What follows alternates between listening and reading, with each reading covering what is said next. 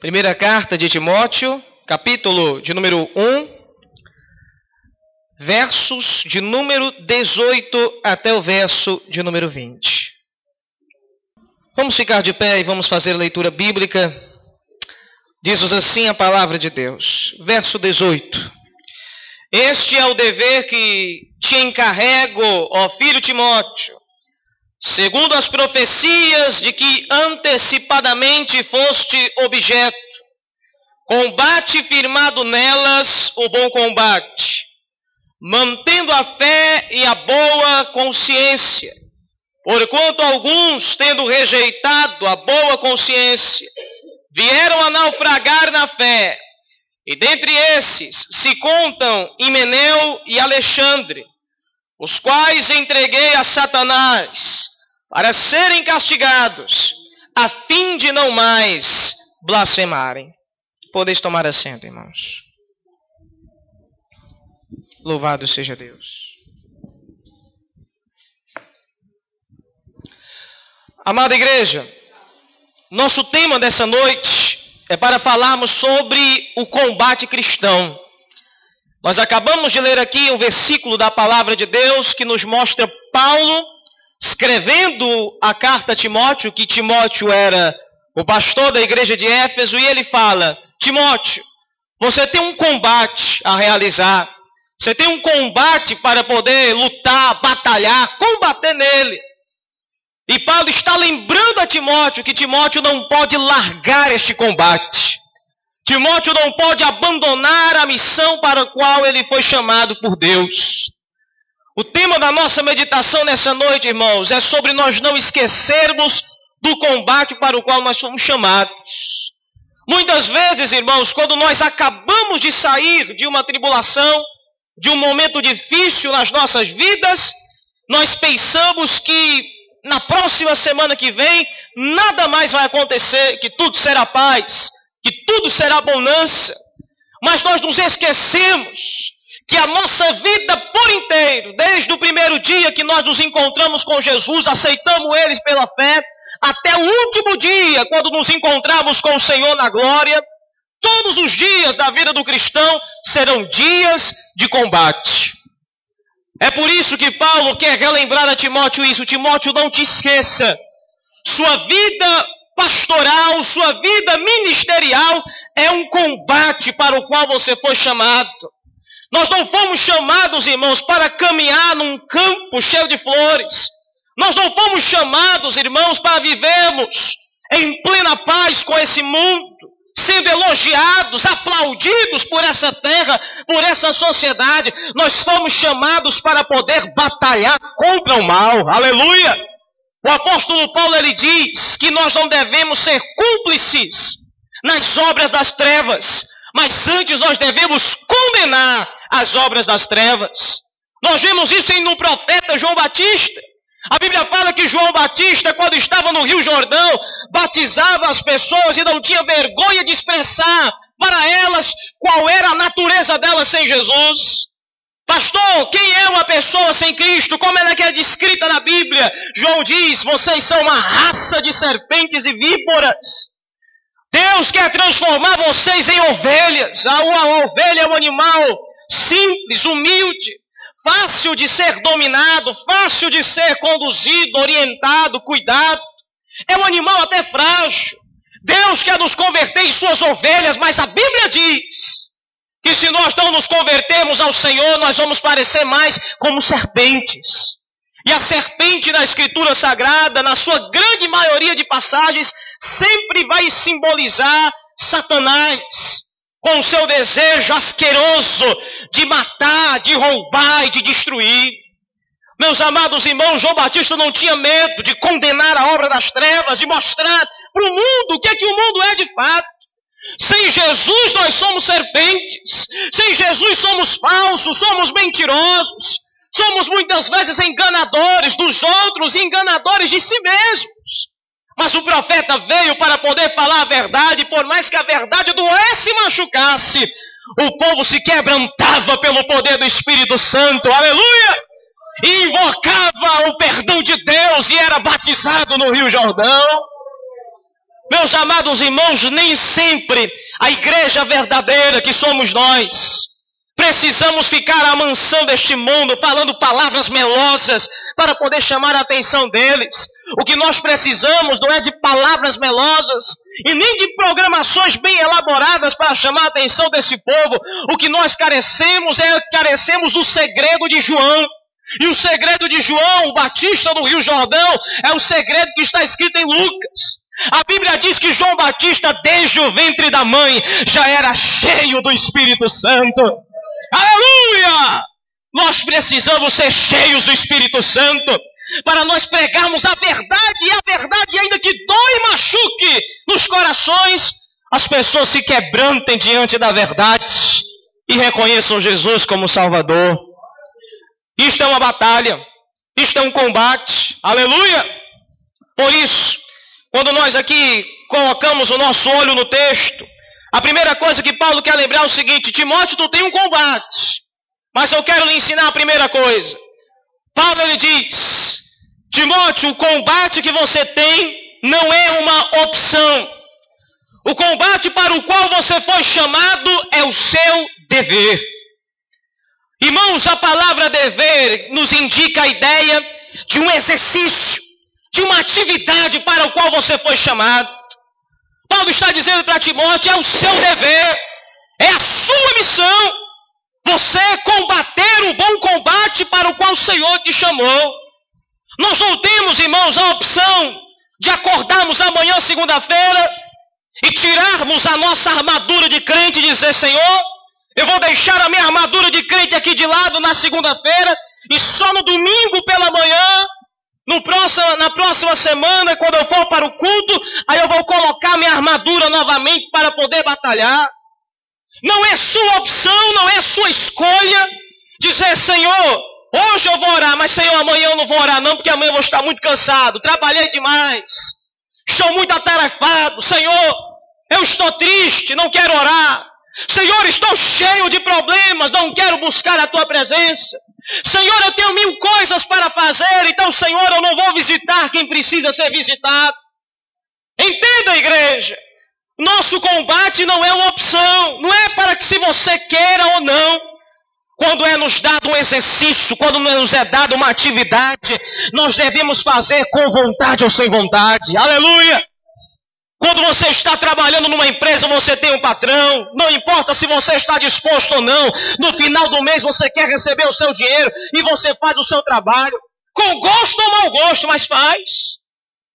Deus, ele lembrando disso ao profeta Malaquias, ele diz para a nação de Israel: Vocês honram mais o Senhor de vocês, o patrão de vocês, do que vocês honram a mim. Porque para ele vocês dão melhor, para mim vocês dão apenas o resto. É o que diz Malaquias, capítulo 1. Meus amados irmãos, o nosso combate é um dever. E dever é algo que eu faço, independente se eu estou animado ou desanimado, se eu estou cansado ou se eu estou cheio de forças. O dever que é me dado eu, eu faço, independente se eu estou alegre ou se eu estou triste. Deus te deu um dever, aleluia. O Senhor não deu um dever apenas para Timóteo, como Paulo aqui está lembrando. Paulo está dizendo: é este dever que eu te encarrego, filho Timóteo. É a tua responsabilidade, crente. Você tem um dever. E agora eu quero mostrar para a igreja que a igreja tem dois deveres: um dever geral e um dever específico. Um dever geral é o que está escrito em Mateus 28, a passagem que todos nós conhecemos, o versículo 19 em diante. Jesus deu um dever geral para todos os crentes, todos os crentes, não importa, homens, mulheres, crianças ou idosos, pastores, diáconos, evangelistas ou membros da igreja, todos têm um dever fundamental de acordo com Mateus 28, é pregarmos o evangelho a toda criatura. Jesus não disse, vão se quiserem ir. Jesus disse, vão e preguem o Evangelho. Aleluia! E façam discípulos de todas as nações, batizando-as em nome do Pai, do Filho e do Espírito Santo, ensinando a guardar todas as coisas que eu tenho vos ordenado.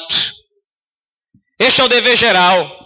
Todos têm este dever, crianças, idosos, homens e mulheres.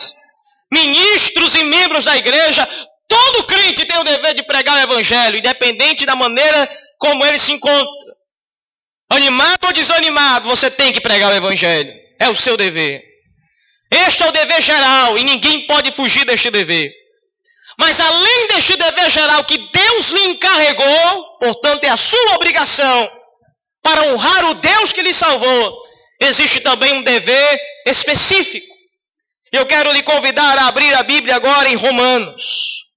Romanos capítulo de número 12. Romanos capítulo de número 12.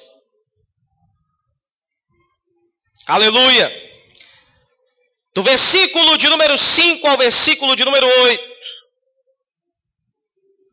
E nós vamos entender os deveres específicos que Deus nos encarrega. Romanos 12, do versículo 5 ao 8. Versículo 5 nos diz assim: Assim também nós, conquanto muitos, somos um só corpo em Cristo e membros uns dos outros, tendo, porém, diferentes dons segundo a graça que nos foi dada. Se profecia, seja segundo a proporção da fé. Se ministério, dediquemo-nos ao ministério. Ou que ensina, esforce-se no fazê-lo. Ou que exorta, faça-o com dedicação. O que contribui com liberalidade. O que preside com diligência. E quem exerce misericórdia com alegria. Aleluia! Em 1 Coríntios também o apóstolo Paulo vai nos falar, irmãos, sobre esses dons e outros mais que existem dentro da igreja do Senhor. A Bíblia diz que o teu dever geral é pregar o Evangelho, mas a Bíblia também diz a você que você, dentro do dever geral de pregar o Evangelho, você tem um dever específico. Nem todos têm um dom para exortar. Pastor, o que é exortar? É encorajar. Nem todos têm um dom para presidir. Presidir quer dizer liderar, quer dizer orientar um povo, dirigir uma congregação. A Bíblia diz que nem todos têm o dom para contribuir. Existem pessoas chamadas que são liberais no ato de oferecerem contribuições para poderem ajudar o reino de Deus. Entenda? Nem todos são chamados para contribuir, nem todos são chamados para encorajar, nem todos são chamados para presidir. Dentro da igreja do Senhor, cada um é chamado para algo específico. Portanto, meus irmãos, se é o nosso dever geral pregar o Evangelho, e se é o nosso dever específico estarmos enquadrados, encaixados em um destes dons e outros tantos mais que a Bíblia diz existir, eu finalizo este primeiro ponto perguntando a você: qual é o seu dever? Responda consigo mesmo qual é o seu dever. Não geral, porque todos sabemos que é dever pregar o evangelho de todo crente. Mas qual é o teu dever específico? Timóteo sabia que o dever específico dele era ministrar, era ser pastor, era conduzir o rebanho de Deus, era ensinar a doutrina. Qual é o teu dever específico dentro da congregação do Senhor? Se você sabe qual é o seu dever, vem a seguinte pergunta: você tem exercido este dom como convém? Você tem dedicado tempo e oração em favor deste dom para o qual Deus te chamou? Você tem frutificado neste dom? Este é o dever, irmãos, de todos nós. Conhecer a vontade de Deus geral e específica para as nossas vidas. Enquanto você não souber qual é o seu chamado dentro da obra de Deus, você terá dificuldades de frutificar. Aquele que conhece o seu chamado frutifica em abundância. Aleluia! Porque ele vai concentrar forças daquilo para o que realmente ele foi chamado para o Senhor. Quando, irmãos, estamos dentro da igreja do Senhor e não sabemos o nosso chamado, nós vivemos passando por diversas crises. E essas crises são Deus que nos dá. Estas crises são Deus que nos dá. É Deus moldando o nosso coração, é Deus aquecendo a nossa alma, é Deus fazendo arder a nossa consciência para que venhamos colocar mãos à obra rapidamente. Aleluia! Certa vez, diz no livro Heróis da Fé que havia um certo amigo de Martinho Lutero chamado Micônio. E Micônio era um desses crentes que não gostavam muito de assumir compromisso na obra de Deus. Ele olhava para Martinho Lutero. Martinho Lutero tinha começado a igreja, saído da igreja católica e começado a igreja protestante na Alemanha. Eram dias de batalha, de luta espiritual. Ele estava traduzindo a Bíblia e colocando a Bíblia na mão do povo. O povo estava aprendendo a ler a palavra de Deus. Os cultos que Martinho Lutero dirigiu eram cultos lotados. O povo estava sedento de ouvir a palavra, já que grande parte do povo nunca havia ouvido a palavra de Deus, porque quando eles iam para o culto católico na Alemanha, o padre rezava missa de costas e ele falava a missa inteira em latim. E eles não poderiam compreender nada do que era falado naquele, naquela missa. Quando Martinho Lutero chegou pregando a palavra de Deus, falando a linguagem do povo, o povo teve sede e desejo, e grande era a intensidade da obra. Mas Micônio, que se converteu a Cristo, ficou dizendo: Eu não sou capacitado. Eu não tenho condições de pregar como Lutero tem. Lutero tem faculdade, Lutero tem doutorado em teologia. Eu vou fazer o seguinte: eu vou ficar parado aqui e eu vou apenas orar por Lutero. Mas nos diz o livro Heróis da Fé que Micônio orou dias e dias em favor de Martinho Lutero, mas não fazia mais nada no seu orar. Houve um dia em que pela madrugada ele teve um sonho, e quando ele teve um sonho, ele viu o Senhor crucificado, mostrando as suas mãos furadas, o seu lado perfurado. E Cristo convidou ele para subir numa montanha, e quando ele subiu nesta montanha, ele viu Martinho Lutero como com um cajado de um pastor apacentando uma grande quantidade de ovelhas. E ele era só, só Lutero conduzindo uma quantidade gigantesca de ovelhas. Em seguida, Jesus fez ele ir para um outro lugar. E Jesus apontou para ele. E ele viu um grande campo de trigo. E apenas um homem colhendo aquele grande campo de trigo. Colhendo cada feixe e amarrando. Quando ele olhou mais de perto, ele viu era Lutero sozinho, colhendo trigo num grande campo, num grande celeiro. E nessa mesma hora ele acordou do sono, admirado, assustado. E ele disse consigo mesmo: as ovelhas precisam ser pastoreadas, o trigo precisa ser colhido. Eis-me aqui, Senhor, envia-me a mim. Aleluia! Você não pode ver os outros fazendo a obra e ficar de mãos atadas, você tem que fazer alguma coisa. Nós não podemos ficar nos restringindo apenas a orar e não fazer atitudes práticas. Um crente, quando conhece o seu dever específico, sabe do que deve se dedicar na obra de Deus. Em seguida, nós vamos ver algo muito interessante. No texto que nós lemos, Paulo ele diz: Este é o dever que eu te encarrego, ó filho Timóteo segundo as profecias de que antecipadamente foste objeto. Timóteo tinha o dever de combater, de exercitar o seu ministério pastoral. Mas Paulo disse: Olha, Timóteo, sabe qual é a base, o fundamento para que você de verdade possa ser um pastor e ter coragem de pastorear a igreja? Você deve se lembrar das profecias que você recebeu. Aleluia! Irmão, a palavra profecia quer dizer o ato de Deus de falar aos homens. A declaração de Deus em falar o que você é ou o que há de acontecer. Aquilo que Deus transmitia na profecia era aquilo que aconteceria de fato. É por isso que Deus disse pelo profeta Isaías: Agindo eu, diz o Senhor, ninguém impedirá. Aleluia! Quando Deus falava algo, isso se tornava realidade, ainda que não tivesse acontecido. Como aconteceu, irmãos, com o profeta Eliseu e com seu moço Geazi, que estavam eles no vale. E para eles a realidade era que o exército assírio estava vindo, com seus grandes exércitos iriam destruir Israel. Mas Eliseu, que não tinha os olhos da terra, mas os olhos do céu, aleluia, contemplou e disse: Geazi, não te perturbe, maior número é aquele que está conosco. Em maior número são aqueles que estão conosco do que aqueles que estão com eles. Pela visão espiritual, ele enxergava carros e cavaleiros pegando fogo, todos ao redor do profeta e do seu osso. Meus amados irmãos, Quando Deus profetiza algo, aquilo já é uma realidade, ainda que não tenha acontecido de momento. Mas o que Deus falou já está decretado e assim cumprirá. Aleluia! Timóteo, irmãos, havia recebido profecia, a profecia de que ele seria um pastor. E Paulo lembra: olha, Deus declarou o teu ministério. Se Deus declarou o seu ministério, não ninguém, nem o mundo inteiro pode desfazer aquilo para o qual o Senhor te chamou. Aleluia! Deus te deu uma profecia. Nós combatemos, irmãos, preste atenção nisso. Nós combatemos não naquilo que nós pensamos ser.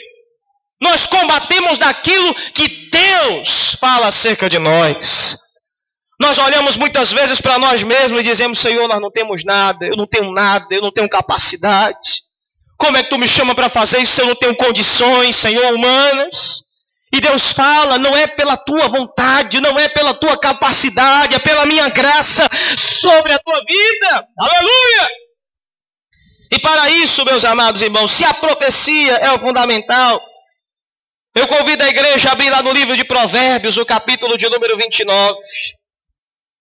Veja como é importante nós lembrarmos do que Deus nos fala, do que Deus profetizou acerca de nós. Provérbios, Provérbios capítulo de número 29. Veja o que a Escritura diz no versículo de número 18. Provérbios 29, versículo 18. A Bíblia nos diz assim: não havendo profecia, o povo se corrompe. Mas o que guarda a lei, esse é feliz. Irmãos, se Deus não nos der uma palavra para aquilo que nós devemos fazer, então, irmãos, sem orientação, sem a direção de Deus, só há corrupção e confusão. Ou seja, se nós não estivermos, não tivermos a declaração de Deus do que nós devemos fazer na congregação do Senhor, nós viveremos confusos dentro da igreja. Hoje eu faço isso, amanhã eu vou fazer aquilo outro, amanhã eu já faço uma outra coisa diferente. E eu não consigo concluir aquilo que eu comecei. Amados irmãos, a Bíblia está falando, se Deus nos declarou, é baseado nisso que a gente tem que batalhar. Para o que, que Ele te chamou? Para o que ele te escolheu, no que tem ardido em seu coração. O que é que a sua mente pensa? Quando ela pensa e você começa a meditar e se alegra do que você pode fazer na obra de Deus. Examine-se. E depois de se examinar, entenda: é, foi isso que Deus te chamou, então faça pela presença de Deus. A Bíblia fala que aquilo que Deus nos chamar, Ele vai dar capacidade para poder cumprir. Como em Josué capítulo 1, Deus falou para Josué dizendo: Josué, meu servo Moisés é morto. Acabou-se o ministério dele e hoje inicia-se o teu. Então seja fiel, forte e corajoso, porque assim como eu fui com Moisés, assim eu serei contigo todos os dias de tua vida e ninguém vencerá a ti. Aleluia! Ninguém vencerá a ti. Os profetas de Deus lutaram a vida inteira servindo a Deus, baseados em seus chamados, baseados nas profecias que receberam, nas declarações de Deus que receberam. Jeremias, no capítulo 1, Jeremias recebeu o chamado. Deus disse: Jeremias, antes que tu fosse formado no ventre de tua mãe, eu te constituí um profeta para as nações. Jeremias passou, irmãos, o livro inteiro dele batalhando contra reis, contra a incredulidade do povo. Foi jogado dentro, irmãos, de um calabouço. Ficou com lama preso até o alto de sua cintura. Foi abandonado pelos seus. Muitas vezes tentaram matá-lo, mas havia uma profecia batendo no coração de Jeremias. Deus me chamou antes mesmo que eu nascesse, e ele me levantou por profeta das nações. Aleluia! Isaías, capítulo 6, é o chamado dele. O profeta Isaías viu a glória de Deus no, rei, no, no momento em que o rei Uzias morreu. E Deus disse a Isaías: A quem enviarei? E a quem há de ir por nós? Isaías disse: Eu não posso ir, eu sou um pecador de lábios impuros, eu vivo no meio de um povo de impuros lábios, eu não tenho condições, eu não tenho capacidade. O meu palavreado não é digno para poder falar as palavras de Deus. E Deus disse: O teu entrave, o teu problema eu vou retirar agora. O anjo tocou com uma brasa acesa do altar a boca do profeta. E naquela hora ele não tinha mais desculpa. Veja, Isaías, irmãos, não tinha mais desculpa para poder colocar diante de Deus. O pecado dele foi removido. E aí Deus pergunta: agora quem há de ir por nós? Quem há de ministrar este povo? Quem há de falar a minha palavra a este povo? E o profeta naquela hora disse: Eis-me aqui, Senhor. Envia-me a mim. Eis-me aqui, Senhor. Aleluia! Irmãos, Isaías passou seu ministério inteiro, lembrando-se daquele dia que ele viu a glória de Deus e a brasa acesa tocou a sua boca. Ele batalhou porque foi Deus que chamou ele. Em Atos capítulo 9, o apóstolo Paulo também da mesma maneira. Ananias retrucou Jesus, dizendo: Jesus, este homem que tu quer que eu vá lá para pregar é o homem que queria matar a tua igreja. E a Bíblia fala: Jesus, ele disse: Vai, Ananias, e diga para Paulo que ele para mim é um vaso escolhido para levar meu nome perante a Israel e perante as nações. Vá, ele é vaso escolhido. Paulo batalhou a vida inteira dele lembrando disso. O Senhor Jesus me chamou para ser um vaso escolhido. Por isso é que Paulo lembra a Timóteo: Timóteo, teu chamado não foi do homem, teu chamado foi de Deus. Tu tem que batalhar e continuar perseverando, mesmo quando tudo vai mal, porque foi Deus que profetizou acerca de tua vida. O teu chamado é espiritual. Aceita isto no coração, em nome de Jesus. Irmãos, por isso você tem que lembrar qual foi a profecia que Deus te deu. Qual foi o chamado que o Senhor lhe concedeu? Lembre-se, você está baseado no chamado do Senhor. Você não está baseado no chamado humano. Você tem que se lembrar disso e disso você deve perseverar em nome de Jesus. Continuando, ele vai dizer: e dessa forma, combate o bom combate, combate firmado nelas, o bom combate. E aí o versículo 19 nos diz: E mantenha a fé e a boa consciência, porque alguns, rejeitando a boa consciência, vieram a naufragar na fé. Irmãos, é impossível você ser um verdadeiro servo de Deus, que tem um combate espiritual para batalhar e travar, se você não tiver isso que Paulo falou aqui: fé e boa consciência. Eu quero começar pela boa consciência. Eu quero lembrar a você o conceito que a Bíblia fala acerca de consciência. Abra sua Bíblia em Romanos, do capítulo de número 1. Romanos, capítulo de número 1, versículo 14 ao 16.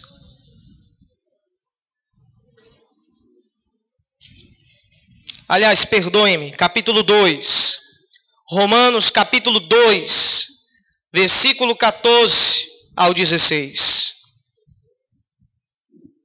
Diz-nos assim: o que a Bíblia fala sobre consciência?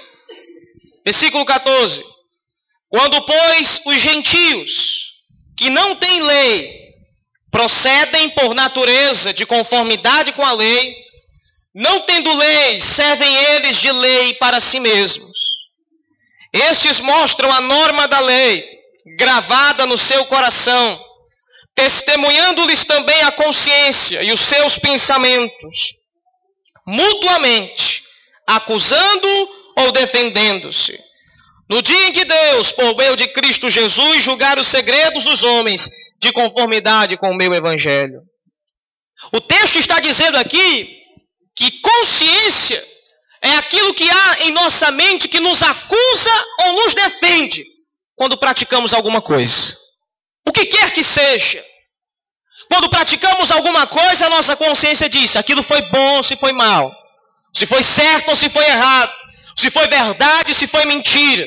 Se foi sábio ou se foi precipitado. A consciência, irmãos, é ainda o dedo de Deus na mente do homem para lhe lembrar os seus caminhos maus, para lhe lembrar os seus erros, para lhe lembrar as suas culpas.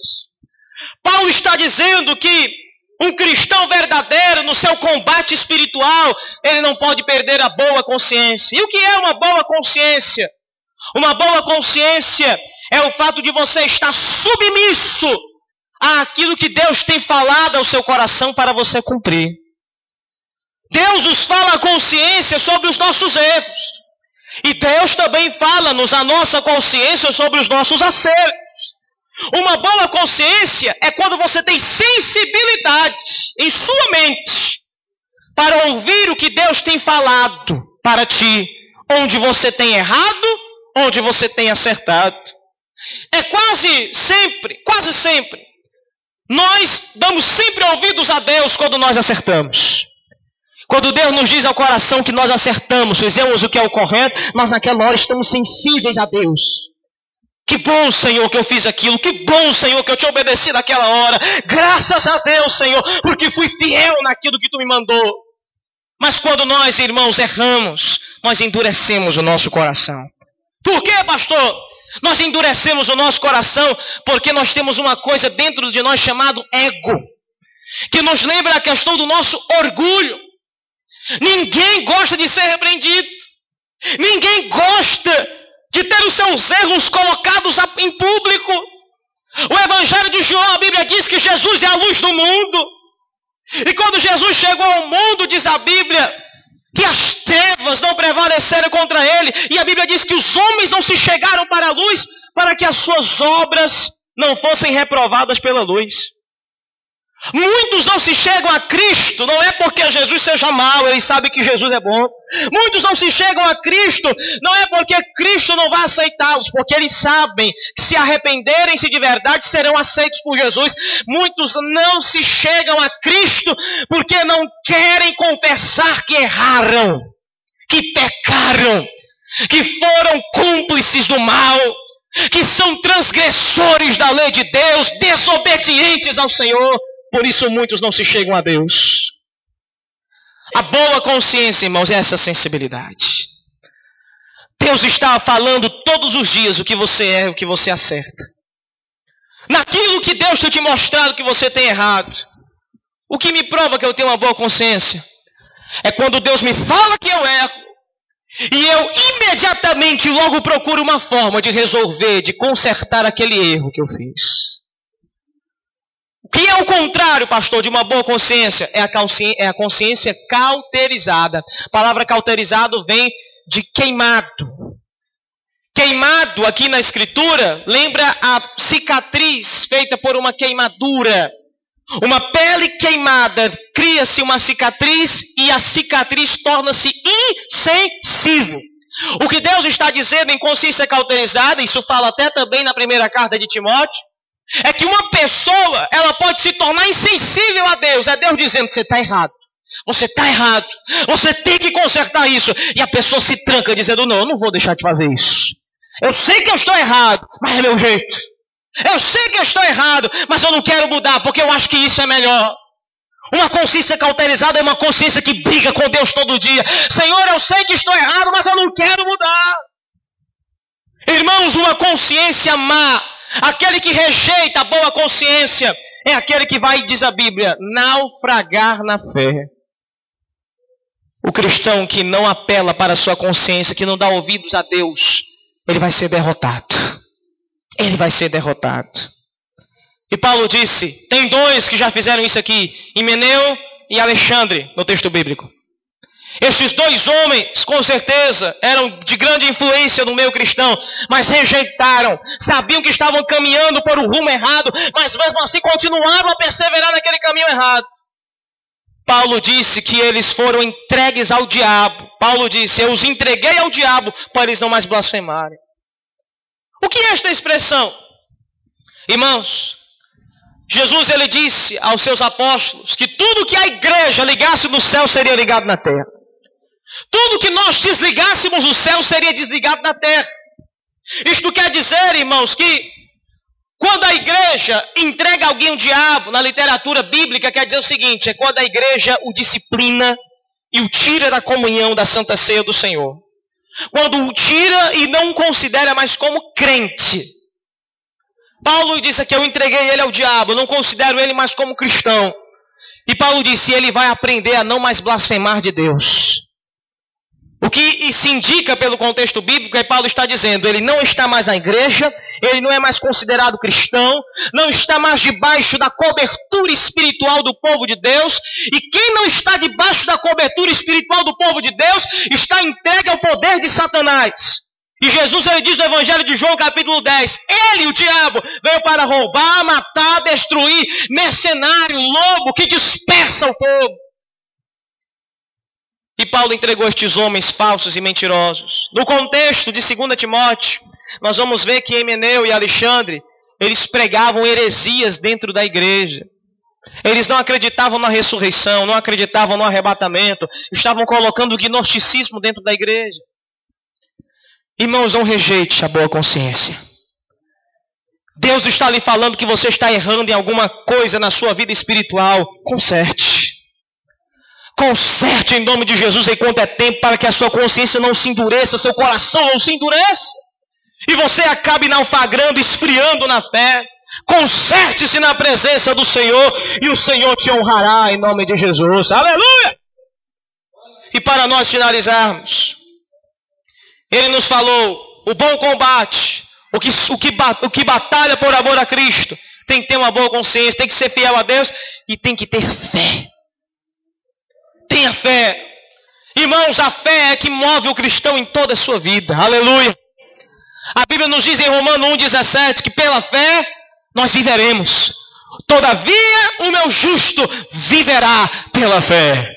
Tudo em nossa vida gira em torno de nós depositarmos a nossa confiança, a nossa vida, a nossa existência nas mãos do Todo-Poderoso. Oh, glória!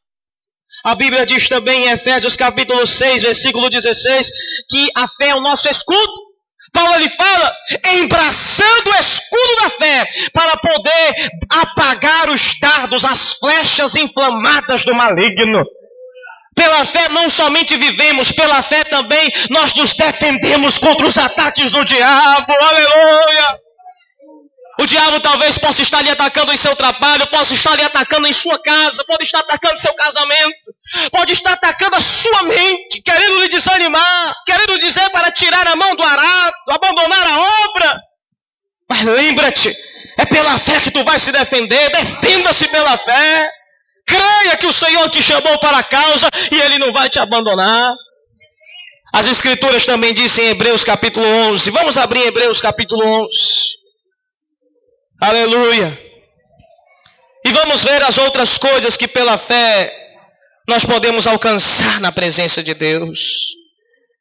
Hebreus capítulo 11, versículo 33 ao 35.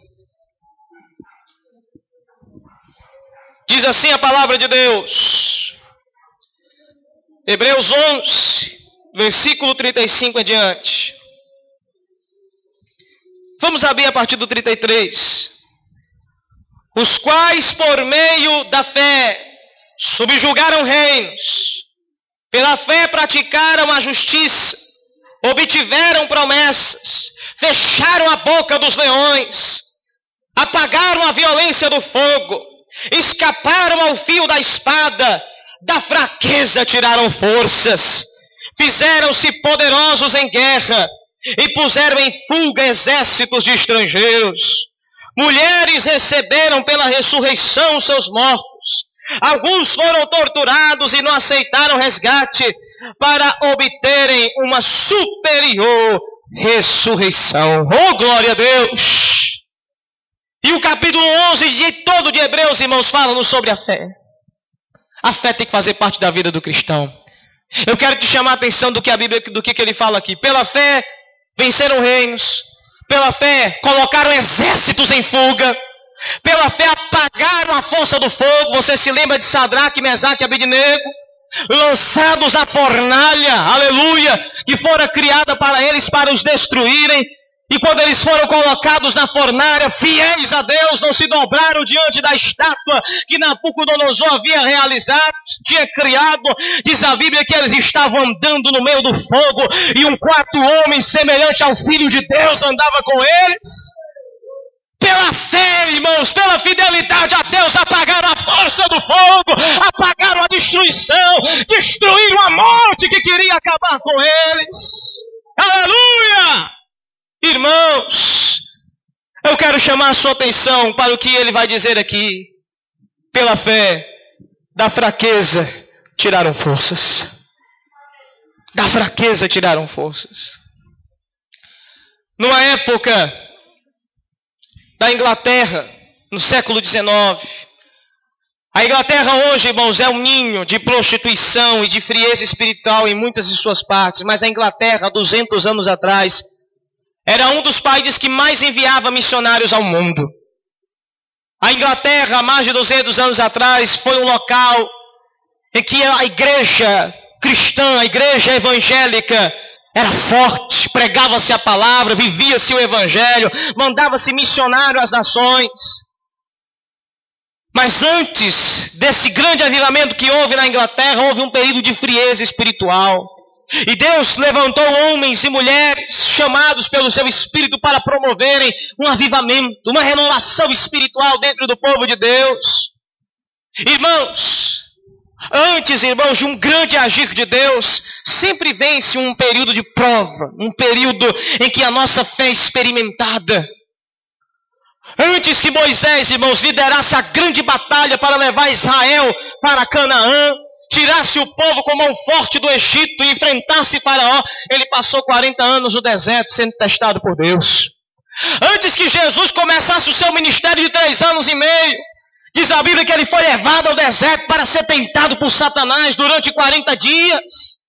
Há sempre um período de prova, de experiência, para que depois de aprovados nós venhamos a sermos mais usados poderosamente pelo Senhor. Muitos crentes não conhecem isso.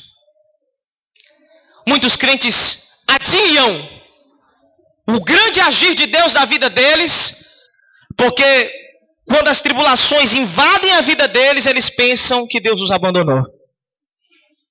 A grande mentalidade evangélica hoje é essa: se eu estou passando por um problema que Deus não está comigo, ou é porque eu pequei, quando os crentes não sabem que pela Escritura diz a palavra que a nossa fé tem que ser provada pelo fogo, assim como o ouro é experimentado pelo fogo para retirar as impurezas. Aleluia! Deus nos permite provas, irmãos, não é dizendo que nós que fomos abandonados por Ele, que Ele não nos ama mais.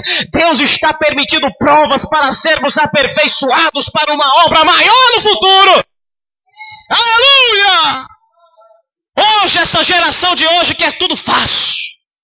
A geração de hoje quer tudo fácil, quer um avivamento fácil, quer uma igreja lotada de maneira fácil. Hoje, irmãos, a igreja evangélica está idolatrando os shows, idolatrando multidões. Irmãos, seja sincero, o nosso coração é muito devotado às coisas humanas. Nós não conseguimos enxergar o espiritual. Paulo diz que quando Moisés saiu do deserto, ele saiu como que vendo invisível, ele estava vendo a mão de Deus guiando o povo. Quando nós vemos para o culto, irmãos, nós não temos enxergado a glória de Deus. Nós queremos enxergar o número de cadeias que estão cheias. Quando viemos para uma igreja como essa, nós queremos saber se o culto, o culto foi bom, se cada cadeira estava preenchida.